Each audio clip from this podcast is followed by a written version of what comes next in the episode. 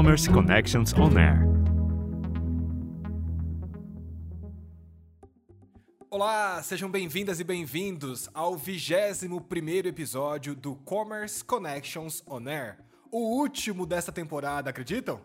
Eu sou o André Castro, sou apresentador e criador de conteúdo audiovisual e sabe que as compras ao vivo ou o live commerce são uma das maiores tendências de hoje em dia e talvez uma das principais mudanças na relação do varejo com as pessoas nos últimos 80 anos.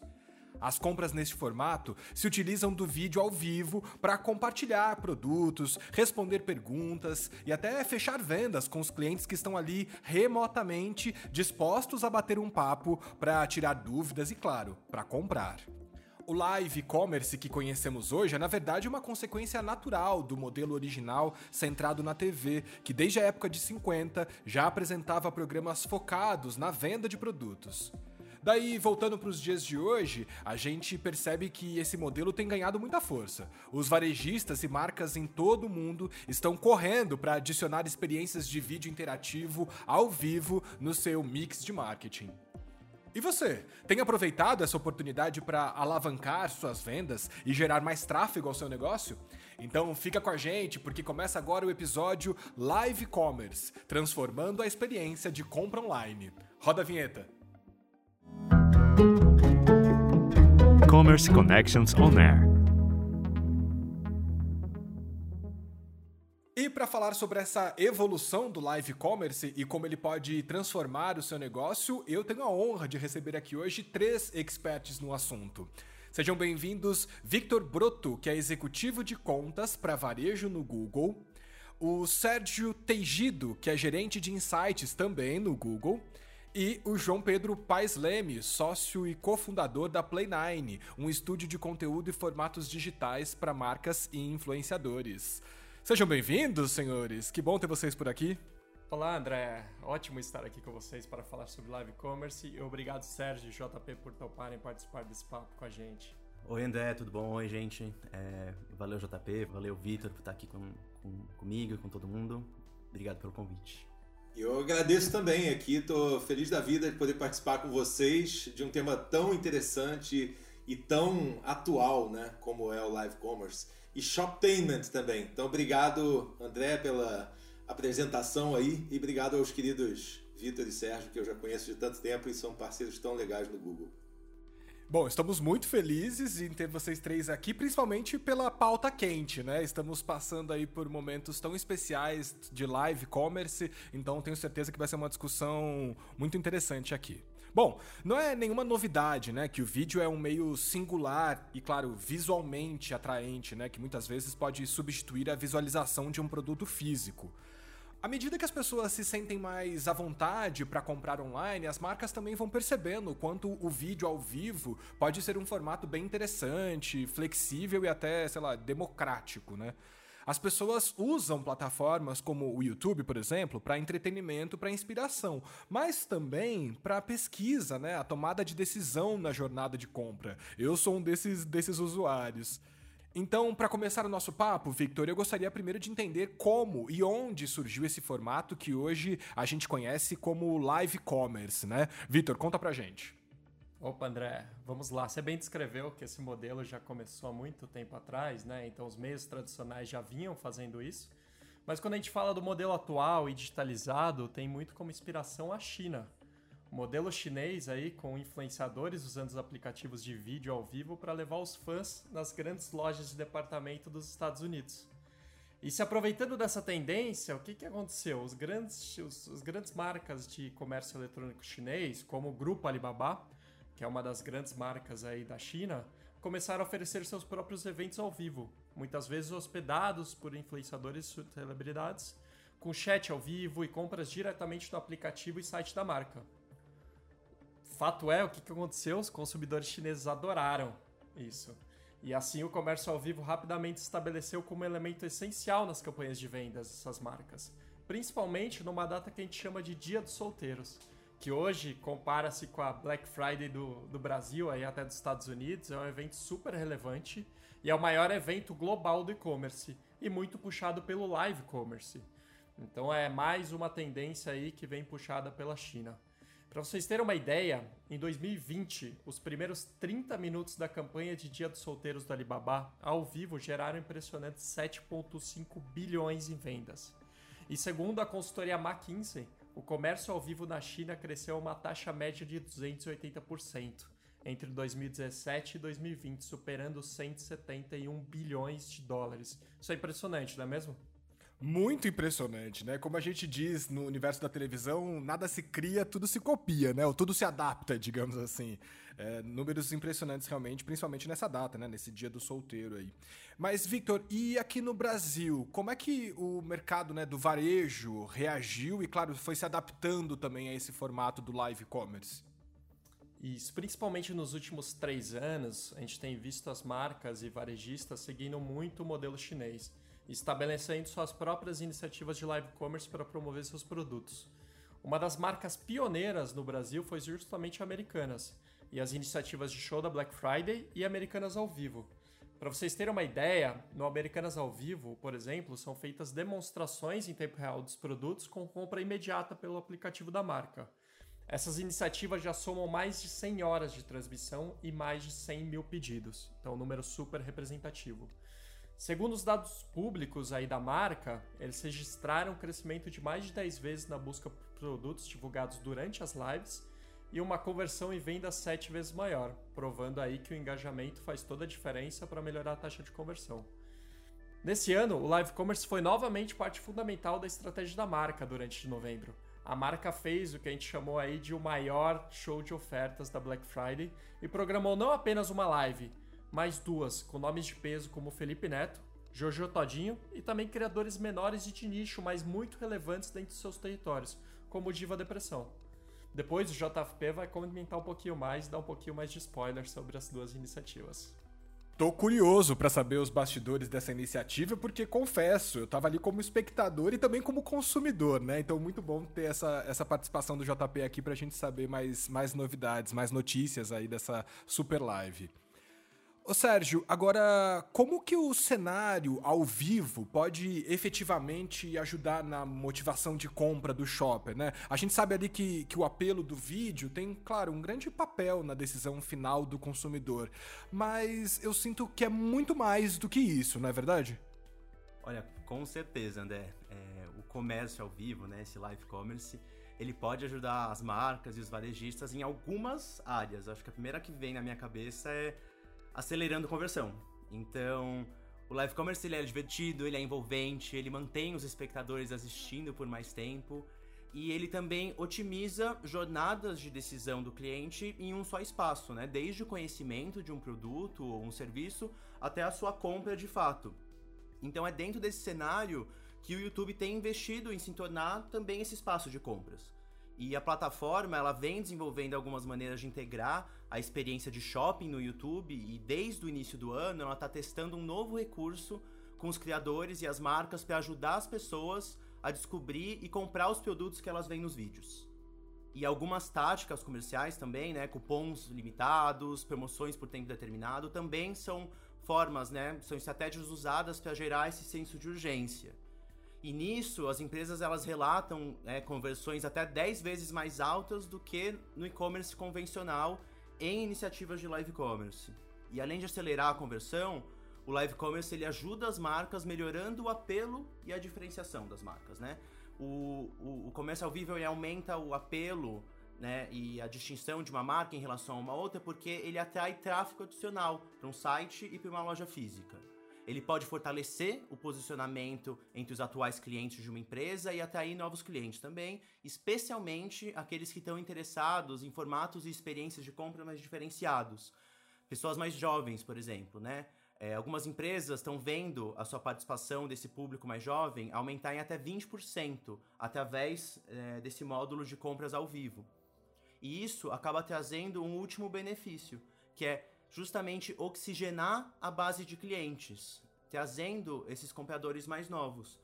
Em termos demográficos, a geração Z e os millennials, eles dominam, mesmo que o comércio ao vivo já esteja começando a atrair consumidores de meia idade e idosos.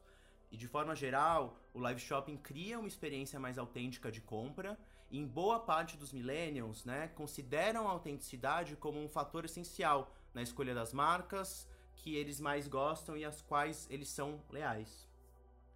Sérgio, adorei os três principais benefícios aí que você destaca. O primeiro, então, acelerar a conversão de vendas, né? Melhorar o apelo e a diferenciação da marca e, claro, oxigenar, né? O termo que você usou aí, oxigenar a base de clientes. Mas é claro que nem toda marca vai poder ter um orçamento, né? Para contratar os influenciadores digitais, por exemplo, no case como a gente vai falar de, da Super Black Friday, né?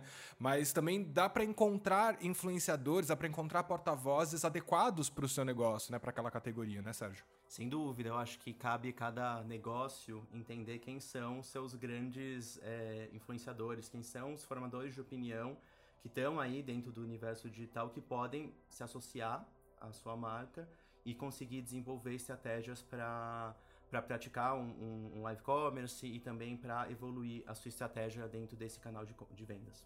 Muito bom, muito legal. Bom, agora passando para o nosso segundo tópico, vamos falar do live commerce como um pilar estratégico e também da, da, integração né, entre as marcas e os criadores de conteúdo, que trazem ainda mais esse senso de identificação com os produtos. Durante a pandemia, as compras online tiveram o seu momento. Né? Somente em 2020, o e-commerce cresceu quase 30% em todo o mundo e mais de 40% aqui no Brasil, segundo dados do Ebit Nielsen. E as marcas se esforçaram muito, né, para adaptar as suas estratégias a essas mudanças. E as que reconheceram a necessidade de mudar imediatamente, em alguns casos radicalmente, foram as marcas mais bem-sucedidas. Esse cenário forçou essas marcas a experimentar mais, a inovar em tempo real para se manter à tona e conforme a demanda mudava de uma forma que ninguém jamais poderia prever no nosso negócio, né? E por esse motivo, muitas marcas também começaram a se inclinar fortemente para o live commerce, né, Victor? Eu tenho essa, essa percepção aí. Explica para a gente como que essa tendência pode se tornar uma, uma grande oportunidade de marketing para essas marcas. É, André, essa tendência não só pode, mas como a gente tem vivenciado isso na prática, ela tem é, sido uma grande oportunidade para as marcas. É, eu chamo assim, eu diria que essa combinação de entretenimento, utilidade autenticidade é uma poderosa ferramenta aí para o marketing de todas as marcas. E é claro, o coração disso tudo são os criadores de conteúdo. A base de qualquer relação humana está na confiança, e ninguém melhor do que os criadores para passar isso para as pessoas e ajudar elas na decisão de compra, né? Espectadores, quando eles, eles ouvem os seus principais criadores falando sobre seus produtos, os principais serviços, eles se sentem pessoalmente conectados a eles. E esse aspecto social gera essa confiança, né? Eles sabem que seus criadores favoritos fazem recomendações confiáveis de maneira consistente. Com live commerce, esses espectadores têm suas perguntas respondidas, que em outros canais muitas vezes eles não teriam. E eles vão embora se sentindo fortalecidos e informados. É, esse sentimento ajuda muito a motivar os compradores e fazer melhores decisões de compra, o que é super importante quando a gente fala de e-commerce. É por isso que trouxemos hoje aqui com a gente o nosso convidado de honra, que está à frente de muitas dessas iniciativas. Como você bem apresentou no começo do episódio, ele é sócio e cofundador da Play9, empresa que respira esse universo de conteúdo e formatos digitais para marcas e influenciadores, e que vem inovando constantemente. O João Pedro Paz Leme, ou JP para os mais próximos, inclusive esteve à frente dos dois projetos que eu citei anteriormente e pode abrir mais detalhes aí sobre a caixinha de tudo que rolou. Pois é, convidado de honra, né? JP, que bom ter você aqui com a gente. Como eu comentei, eu fui um espectador e um consumidor aí da live americana. Estou muito feliz de ter você para saber os bastidores aqui. Além do seu casting de apresentadores impressionante, é, conta pra gente, JP, qual foi o maior desafio na criação desses eventos e como é que funciona na prática essa relação entre as marcas e os criadores. Bem-vindo mais uma vez, JP. Obrigado, obrigado, André. Estou rindo aqui porque o, o, o Vitor me deixou até sem graça, convidado de honra. Sou um convidado apenas. Estou aqui, estou honrado de estar junto com vocês todos. E obrigadíssimo pela conversa, pelo papo. Estou adorando ouvir. É, tem dados que eu já conheço de cabeça, é, outros que são sempre interessantes de você perceber, né, como vão evoluindo ano a ano, mas que só reforçam né, na prática essa nossa ideia e convicção de que esse é um caminho sem volta. O live commerce é um caminho sem volta. Acho que algumas palavras que foram ditas aí tem muito peso, né? O Sérgio falou de autenticidade, que o Vitor também reforçou depois, e você também, André. Os três falaram dessa palavra com bastante atenção, e ela é talvez a mola propulsora de tudo isso que a gente vê, porque na prática, se você pensar bem, as pessoas querem menos maquiagem e mais verdade hoje em dia, quando conversam, é, e por isso as marcas se apropriam tanto dessa base de fãs que é engajada, que é a base dos criadores, né? a base que tem em canais dos influenciadores e nas suas redes sociais. Isso faz muita diferença. O outro ponto, o segundo que eu é, me lembrei aqui que o Vitor. O Vitor eu chamo de Broto, tá? Então eu tô chamando ele de Vitor aqui. Eu tô até meio. Pô, quem é o Vitor? O Vitor é o Vitor Broto. Em casa. É, o Vitor é o Vitor Broto. Então, ele mesmo me ouvindo chamar de Vitor deve estar estranhando. Pô, o JP sempre me chama de Broto. É... JP e Broto, fique Isso, à vontade. Exatamente. okay. Fique na dúvida de quem estava com quem, quem era, falando. Né? Exatamente. Mas é, você falou uma coisa, Broto, no início que é muito importante, porque foi a origem de tudo né, que a gente fez uh, com Americanas, que foi a inspiração no modelo chinês. Então, óbvio que tudo se copia ou tudo melhora ou se transforma, né? Eu sou mais pelo se transforma do Lavoisier, porque eu acho que a gente transforma e melhora. E lá, quando a gente é, fez essa experiência inicial em 2019, foi instigado, né, quase instado pelo Google a criar, em parceria com o Google, a Play 9 e o Google, um modelo diferente de fazer a Black Friday. Não, JP, peraí, peraí, preciso saber. Play 9, Play 9, eu chamei de Play 9, o Vitor Broto também, você tá dizendo agora que é Play 9, desmistifica, o... JP. André, André, eu te ouvi apresentando, mas você fez uma apresentação tão legal e vibrante que eu não quis interromper. Até porque é Play 9 e Play 9 porque a gente já levou isso como uma brincadeira interna, virou um inside joke, e para o mercado a gente já imagina que seja mais fácil aceitar os dois termos. O Vitor Broto, que está sempre com a gente, fez 200 projetos já com a Play 9 ou Play 9, como vocês queiram. Ele chama de Play 9, quem sou eu para dizer que não é Play 9? Mas eu chamo de Play 9.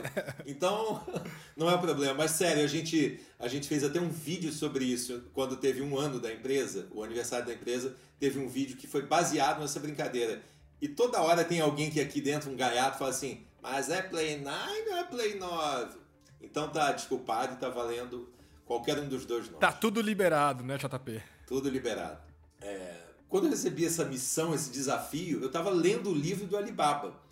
E a primeira apresentação, dos... foi uma coincidência enorme. A primeira apresentação, é, há 7, 8, talvez 10 anos agora, naquela época tinha 7 anos, agora já deve ter 10 anos. O primeiro show do Alibaba, que era um show de live commerce gigantesco no 11 do 11, que para eles é como equivalente a, a Black Friday no mundo ocidental quem apresentou foi o próprio Jack Ma. Então aquilo me chamou muita atenção, né? O dono da, do Alibaba apresentar o início do show e tudo mais. Eu falei, cara, é a força realmente que eles percebem de um evento de live commerce. E no Brasil a gente começou ali em 2019 com o show da Black Friday. Fizemos o primeiro ano é, no YouTube Space, que é um espaço dedicado a criadores de conteúdo e também a, a empresas como a Play 9, que são parceiras do Google e do YouTube. E hum, eram 18 criadores, seis canais e tudo mais. Em 2020, a gente falou: não, a gente tem que ir para um espaço maior. Mesmo sendo muito legal lá, a gente já quis ir para uma arena e fomos para uma das arenas olímpicas, né? Onde eh, aconteceu a competição da ginástica nas Olimpíadas de 2016. Em 2020, ano passado, a gente teve essa, eh, já mergulhados nesse desejo de crescimento, essa, essa vontade realmente realizada. Só que no meio do caminho veio a pandemia. E a gente nem quis voltar atrás, para não dar uma sensação de que né, não ia fazer, nem também se exceder no número de criadores, porque aí você tinha que manter né, o distanciamento social e tudo aquilo. E foi muito importante a gente ter aquela experiência, porque ela serviu muito como base para o que a gente fez esse ano. Então eu veria os três anos assim: o ano da criação, uma simbologia incrível de trazer aquilo em 2019 né, como um modelo mental e transformar para um modelo é, ocidental e brasileiro de uma maneira muito legal, com criadores hiper engajados. 2020, um ano em que a gente cresceu o espaço e diminuiu o número de pessoas, então a gente tinha 10 influenciadores num espaço maior para ter mais distância entre eles e evitar contágio. Né? E agora em 2021 a gente só não teve, né, Broto, público é, na plateia, torcendo, porque do resto a gente teve tudo. Foram oito canais simultâneos no YouTube transmitindo, 16 influenciadores, show da Jojo Todinho, show da Juliette, show da Ludmilla, uma quantidade enorme né, de desafios e gamificações dentro do palco. E, hum, e o desmaio do Felipe Neto no fim. Então teve de tudo, inclusive o inusitado. Né? O Felipe passou mal, faltando, sei lá, 15 minutos ou 20 minutos das 4 horas e meia da live. E ali o Fred do Desimpedidos, que também é uma figura icônica e formada dentro do YouTube, mostrou porque o YouTube é uma plataforma. Eu não posso falar a palavra aqui porque a gente né, não pode falar palavrão, mas é com F maiúsculo. O YouTube é demais. Né? E uh, dois criadores que sabem o que fazer na hora do ao vivo, improvisar e tudo mais, seguraram aquela live de maneira impressionante. Era disso que eu tava falando. Eu queria saber dos bastidores. Muito legal, né? E gostei muito também dessa interação entre as marcas com os criadores, né? Das, dos produtos anunciados, as ofertas e todas as notícias que vocês foram trazendo através dessa gamificação toda, né? Mas, JP, além dos impactos em awareness, né? A reputação de marca nessa data tão importante aí pro varejo brasileiro, eu queria também saber um pouquinho dos resultados. Você pode compartilhar aí quais foram os números uh, alcançados alcançados através dessa live de, de Black Friday? Sim, eu posso e talvez o Broto possa até me completar em algumas uh, das em alguns números que sejam assim mais ligados a, ao comércio em si, né? Eu, eu vou falar dos números que sempre me impressionam, que são os números de audiência, né? A gente já teve agora, quantos dias depois? Alguns dias depois, passados alguns dias da Black Friday, uh, praticamente 5 milhões de visualizações gerais, né? A gente chegou a ter um pico de quase 270 mil pessoas, que eu me lembro foram 267 mil pessoas de pico. E a live, é, de certa forma, foi assim. Ela coroou esse ano todo que a gente viu de crescimento de lives, né? Com live commerce embutido, que é uma mistura de. Eu chamo de content lives também, sabe? Content commerce. Tem uma mistura de elementos aí que fazem a gente entender qual é a estrutura que realmente engaja com o público. Você falou em gamificação. Gamificação é fundamental, senão não para de pé. Então, eu acho que para levar esse público a se manter mais fiel, mais tempo no ar, tem dados também que comprovam que houve mais exibição esse ano em Smart TV, praticamente o dobro, né, Broto, do, do que foi no ano passado. Também mais retenção do público. Então, isso é a prova de que o roteiro segurou mais. Né? A gente é sempre muito crítico com o roteiro. Então, a gente tinha um roteiro ali de quatro horas em que você tinha gamificação, show de música, vai e volta, 16 apresentadores, né? tem que dar algum protagonismo, vender cupom. É um, é um jogo de xadrez. Eu acho que os números revelam que, é, e eu estou falando dos números da audiência principalmente, para não entrar no, no âmbito do Broto, que conhece como poucos aí o, número, os números da Americanas né, por dentro, é, mas os números da audiência sempre revelam aquilo que a gente precisa analisar. Né? Então, esse ano, o que mais me surpreendeu foi o quanto a gente aumentou o tempo médio de visualizações, sabe? Quanto mais a pessoa ficou vendo, porque não é fácil, né, numa live de tanto tempo, as pessoas se engajarem. Então, quando você olha a média é, de minutos ali, isso é que é o mais interessante. Não sei se é divulgável ou não, mas eu, eu, eu acho que ela praticamente dobrou, e isso é muito interessante. Exatamente, isso é o mais impressionante, como a, a, essa formação de hábito vem ocorrendo nesses últimos três anos, né? Você conseguir engajar mais de 1,5 milhões de pessoas nos últimos três anos para assistir a live do show da Black Friday e 11 do 11, isso é super impressionante e, e como o JP bem comentou, o tempo médio foi uma das principais métricas que a gente olhou e realmente esse número cresceu 67% de um ano sobre outro. Então a gente vê esse reflexo do maior engajamento da audiência acontecendo na prática. Resultados expressivos aí, tanto em audiência quanto nos números, né? Nos objetivos de venda aí. Ô Sérgio, agora com você, a partir desses resultados que, que o Broto e o JP nos trazem, dá pra gente afirmar que o comércio ao vivo tá de alguma forma se consolidando e que talvez não se limite somente a essas datas sazonais, por exemplo? Olha, JP e Broto, também adotarei o jeito como eu normalmente chamo o Vitor. É, eles não me deixam mentir porque, de fato, né? É, é um movimento que parece que veio para ficar mesmo, né? E eu tenho até algumas trago dados justificando essa, essa minha afirmação, porque quando a gente vai para as pesquisas e olha coisas que até o, o, mercado, não necessariamente os nossos dados do Google, né, que nem a gente viu aqui esse crescimento de audiência, o que já de audiência e tempo médio, né, na verdade muito sobre isso, sobre o tempo que as pessoas passam assistindo aquele conteúdo, que nos dizem o quanto aquele conteúdo é relevante significativo para elas. A gente tem também fontes externas, né? Então, o Statista, é, eles fizeram uma, uma pesquisa com o brasileiro conectado, né? E quando questionados se eles gostariam de participar de um evento de venda de vendas ao vivo no futuro, quase 9 entre 10 dos brasileiros que foram entrevistados nessa pesquisa disseram que sim, né? Isso em 2020. E 23% dos usuários de internet no Brasil, o que dá aproximadamente uns 30 milhões de pessoas, relatam assistir com frequência transmissões ao vivo de influenciadores digitais. E aí também eu acho que tem um outro ponto, né? O quanto isso é relevante e o quanto isso é relevante no Brasil em específico, que é um mercado pulsante quando a gente fala de criador de conteúdo, quando a gente fala desses influenciadores. Quando a gente olha para o mercado brasileiro, a gente consegue entender uma afinidade enorme com o formato de live commerce. Pelo fato de que o nosso país é aquele que mais legitimiza a opinião dos influenciadores na hora de fazer as suas compras. Então, também o Statista fez essa, essa pesquisa, né? É, ele conduziu uma pesquisa sobre influência do influenciador. E mais de, mais de um terço dos brasileiros, o número oficial é 43%, declaram já terem comprado algo que foi anunciado por um influenciador.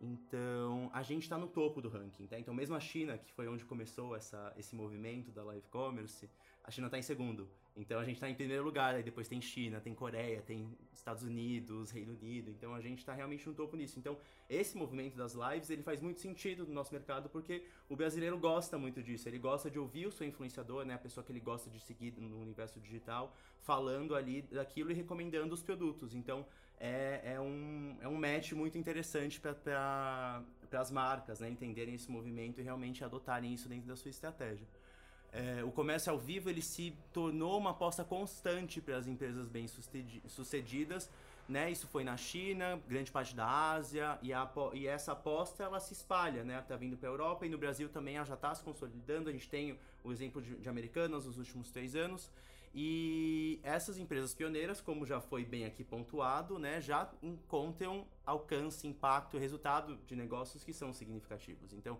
a ideia é que os novos entrantes dentro desse segmento de conteúdo, eles têm que agir rapidamente, né? Essa é a ideia, para conseguir obter o máximo desse novo canal de vendas que já se consolida. Eu queria, posso só completar uma coisa que eu achei bem interessante que o Sérgio falou e, e, e o Broto também. É bem rapidinho. Essa, essa estratégia always on, é, os dois percebem isso muito dentro do Google, né? É, essa é, é uma estratégia que se mantém, inclusive, nos canais. Eu me lembrei porque a gente também cuida do canal de Americanas, canal de YouTube de Americanas. E a preocupação que existe ali dentro com o live commerce é muito grande. Então, essa isso que o Sérgio pontuou, né? Essa sazonalidade virar cada vez menos sazonal e se tornar uma coisa mais frequente, mais recorrente, as marcas, se olhando como publishers, elas próprias estão se desafiando a fazer isso. Então é bem interessante, porque aí elas ficam menos é, reféns dessa sempre né, de datas do mercado, de datas específicas. Elas podem criar as suas próprias datas e os seus próprios temas. Desculpa aí se eu subverti a ordem, eu sou um subversor. Por favor, à vontade, que bom Subversivo. trazer. Por isso que a gente gosta de você, JP. A sua subversão é bem-vinda no Commerce Connections On Air, JP. ok, obrigado, amigos. Broto, e você? Compartilha com a gente as suas opiniões. Até complementando o que o JP e o Sérgio falaram aí, é, o espaço para crescer no Brasil é muito grande. É, e se a gente olhar o tamanho da população online do Brasil, 152 milhões de pessoas, com 113 milhões de pessoas acessando o YouTube todos os meses, é, o potencial é incrível, né? E se a gente for pensar aí por outro lado que a gente só tem 42 milhões de pessoas que fazem compra online, tem um caminho longo aí para deslanchar o formato é, estabelecer essa conexão e essa formação de hábito um pouco mais próximo, muito no dia a dia das pessoas. O JP falou muito sobre perenidade, né? E quando a gente fala de perenidade, as pessoas estão buscando coisas todos os dias, né? A gente vê isso muito no Google Search. A mesma ótica no YouTube. Então as pessoas querem unboxing de produto, elas querem é, ver novas coisas, querem entender sobre coisas do mundo que elas não sabem necessariamente. E o live commerce pode ajudar numa dinâmica que favoreça esse dia a dia das pessoas. Então, o formato é uma excelente forma de é, realmente a gente ir além dos meios tradicionais de publicidade e inovar, gerar mais vendas a partir disso. Definitivamente, grandes oportunidades aí que vocês três destacam para os nossos ouvintes. Muito legal. Pessoal, agora para fechar o nosso papo, eu gostaria de fazer uma rodada aí de opiniões aqui na nossa mesa e saber de vocês três. JP, começando por você. Quais foram os maiores aprendizados sobre live commerce nesse tempo de pandemia que enfrentamos e como é que vocês enxergam essa, essa expansão do comércio ao vivo no futuro? Legal. Bom, eu acredito que a gente está, como o Broto falou, eu acredito que a gente esteja nesse momento começando a trilhar um caminho que ainda vai ser muito, muito, muito vigoroso. Mas ele está, realmente, pelo que aponta, já nascendo de uma maneira muito firme. Né? Esses aprendizados que vieram pelo caminho, eu acho que são importantíssimos porque vieram como aprendizados que a gente teve também para as nossas próprias vidas, né? Nós vivemos talvez o pior momento que a humanidade viveu enquanto nós todos que estamos aqui nesse podcast estamos vivos, estávamos vivos. Não sei quando, espero que não vivamos mais isso de maneira tão intensa e nenhuma outra epidemia como essa. Então, assim, acho que houve aprendizados de todos os lados. Os aprendizados que todos nós tivemos como seres humanos, né? Esses aí não tem a ver com live commerce, nem com content commerce, isso tem a ver com o que a gente aprendeu do ser humano. E o ser humano ficou ali refém de muitos períodos enclausurados. Então a gente aprendeu que, por exemplo, na, na live de 2020, em vez da gente desistir de fazer o show da Black Friday 2020, ele precisava ser uma espécie de um mínimo frescor ou um mínimo ponto de alegria sabe, para aquelas pessoas que estavam se sentindo tão massacradas dentro de casa e sem poder se conectar umas com as outras. E isso daí eu acho que passou a ser também um reflexo do quanto a gente começou a olhar para o público final. Parece uma coisa óbvia, mas o maior aprendizado talvez tenha sido aquele de voltar ao que a comunicação básica nos conta, que é comunicação existe quando o outro entende, não quando você fala. Não é quando você conta, quando você monta o seu roteiro, pensa a sua história. Se isso conecta com o outro lado, aí houve comunicação. E a comunicação que a gente buscou nesses últimos três anos fazendo live commerce foi cada vez mais com quem estava do outro lado da tela. Obviamente impulsionado e talvez é, é, muito também impulsionado e, e protagonizado pelos criadores de conteúdo, porque eles são exatamente o que o outro é aspiracional do outro, o que o outro se inspira né, para fazer. Então, todos esses dados que a gente trouxe e que o Sérgio e o Bruno trouxeram, é, que foram dados super interessantes, tanto esse engajamento gigante que a gente tem sendo o maior, com 42% na frente da China, quanto o engajamento que a gente teve aumentando o tempo de visualização de uma live, tudo isso prova que quanto mais você for fiel às bases dos criadores que você convoca para um evento como esse, mais chance você tem de converter. Então, o aprendizado é esse: para falar para o outro lado, encontre os comunicadores que saibam falar com esses públicos, porque se você junta comunicadores que complementam bases fiéis, você tem uma chance enorme de fazer bem para a marca, porque ela está somando bases muito engajadas. Agora, se você quer que o mesmo comunicador se comunique com todas aquelas bases, você já erra. Se você quer que, em vez de ter content, branded content, diversão e tudo mais, você crie um show de venda que não tenha nenhuma conexão com emoção, com diversão, com gamificação, também está errado.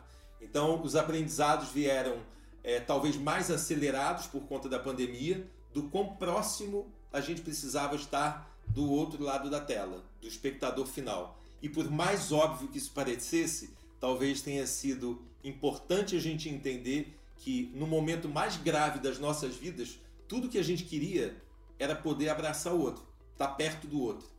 E tudo que a gente consegue no digital é estar perto.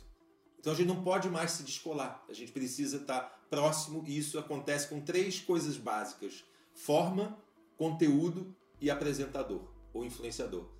E é esse triunvirato mágico aí que a gente tenta fazer com que funcione super bem. E tá funcionando, né? Tem trazido resultados impressionantes aí. Parabéns, viu, JP? Obrigado pelas dicas aí que você compartilha com a gente. Ô Sérgio, agora para você, quais foram os principais aprendizados desse momento do, do live commerce pós-pandemia? Acho que conversa muito com o que o JP acabou de falar, mas é, meu ver, quando, ao meu ver, quando a gente pensa em live commerce no YouTube, é, a gente pensa em um formato que une todos os principais motivos que levam o consumidor a assistir um conteúdo relacionado a varejo dentro do YouTube, né? É, eles estão relacionados à informação sobre os produtos e os serviços, é, aliados à conveniência de ter essa informação em uma linguagem de entretenimento e também a credibilidade dessas mensagens passada pelos criadores. É, e a prática de consumo, né, que está ali embalada de forma divertida, né, no conteúdo ali que o usuário está assistindo. E olhar e estudar essas lives acontecendo dentro do YouTube, né, a gente, eu consigo, a gente consegue aqui é, entender algumas principais características que as principais delas acabam seguindo. E a primeira delas são os criadores. Né, as, essas lives de sucesso elas costumam ter criadores de alcance expressivo e também é, criadores que são especialistas nos nichos relevantes para cada tipo de programação, para cada tipo de negócio, para cada tipo de produto ou serviço que aquela marca vai anunciar. Então é necessário o trabalho com nomes que são relevantes para a audiência daquela marca e que estão em alta no momento, né? A audiência orgânica das lives também pode ser bastante favorecida pela base de fãs de um canal e de um criador. E seguindo também o que a gente falou mais cedo, né? O que, que a gente comentou. E é óbvio que não é toda marca que vai ter o orçamento necessário para contratar os maiores influenciadores do Brasil. Mas cabe às marcas e aos negócios entenderem quais são os influenciadores relevantes para elas, para conseguir fazer é, essa aposta de live commerce e entender o que, que vai ser importante para sua audiência e para o seu consumidor. O segundo ponto é sobre contexto e divulgação. A live ela precisa ter um tema. Ela pode ser uma data comercial, ela pode ser um feriado, um aniversário, um lançamento de um produto, ela pode até ser parte de uma estratégia always on, mas ela precisa ter algo que justifique a sua existência e que seja relevante para a audiência que vai consumir aquilo. E ela também vai precisar de uma estratégia de divulgação ou uma estratégia de mídia voltada para o tuning. O que, que é isso? No dia e no horário da live é fundamental que a audiência saiba que aquilo vai acontecer e onde vai acontecer. Para a live bombar, a audiência tem que ser avisada com antecedência e se preparar para participar. É, então, divulgar acaba sendo um caminho muito interessante para que a gente consiga fazer essa live de sucesso. E o terceiro ponto são as ofertas. Live commerce é um formato que une entretenimento e oferta. Então, essa combinação é o que vai motivar a audiência a assistir, engajar com o conteúdo até o final e comprar os produtos e os serviços que são ofertados nas condições especiais. Então, são esses os três pontos que vão né, te ajudar aí, encaminhar para ter uma live commerce de sucesso: criadores, contexto e divulgação e as ofertas. Muito bom, muito especial. Agora, Vitor Broto, para encerrar, para você quais foram os maiores aprendizados e como é que você enxerga essa expansão do comércio ao vivo no futuro? Bom, como eu comentei antes, é, a gente tem uma oportunidade única de formação de hábito na vida das pessoas. E formação de hábito leva tempo. É, tá aí o show da Black Friday para mostrar três anos já e que esse hábito está sendo formado e 1,5 milhões de pessoas em todas as lives não é fácil não. É muita coisa. É, e um ponto que é super relevante tocar é que realmente essa natureza social do brasileiro ela tende a ser facilitador nesse sentido, né? É, o brasileiro é realmente o povo sociável que gosta de sociabilizar e o digital surgiu para tentar conectar mais as coisas. E o live commerce acaba potencializando tudo isso com os criadores que essas pessoas amam. Um outro ponto trazendo também o que o Sérgio comentou anteriormente, é que o modelo chinês traz um grande aprendizado que eu gosto muito de falar. Se não dá para fazer bem feito, faz feito. Começa a colocar em prática, coloca as coisas para rodar. Não importa o tamanho, se você vai ter um criador gigante ou não. Vai aprendendo quais conteúdos e formatos funcionam melhor muito legal, muito especial. Senhores, estamos nos direcionando para o final desse nosso episódio. Quero agradecer muito a presença, a participação, todas as dicas, os conceitos, as reflexões que vocês foram trazendo aqui para a gente. Tenho certeza que os nossos ouvintes também estão aí entusiasmados com o conceito do live commerce, viu? Victor Broto, muito obrigado pela sua participação no Commerce Connections. Eu que agradeço, foi um ótimo papo. Obrigado. Valeu, Sérgio. Obrigado pela sua presença. Obrigado, gente. Obrigado por todo mundo que tá ouvindo também. Foi um prazer. E claro, JP, as portas do Commerce Connections On Air sempre abertas para você e todo o seu time, viu? Obrigado pela participação. Obrigado, obrigado a você e obrigado a todos aí que estão ouvindo também. Foi um prazer enorme e vamos com tudo para 2022, né? Já estamos prontos. Bom, então agradeço também a você, nosso ouvinte, que nos acompanhou não somente neste episódio, mas também durante todo esse tempo, durante essa nossa primeira temporada do Commerce Connections On Air. De acordo com a Chartable, a gente entrou aqui no ranking dos podcasts de marketing mais ouvidos do país. Olha só, eu posso garantir que isso é só o começo, hein? Ano que vem estamos de volta. Mas, até lá, não deixe claro de ouvir os episódios anteriores que estão disponíveis no nosso canal no YouTube e, claro, nas principais plataformas de áudio. Segue a gente, ative o sininho, compartilhe com seus amigos. Bom, eu fico por aqui. A gente se encontra ano que vem em mais um episódio do Commerce Connections On Air. Tchau, pessoal! Commerce Connections On Air.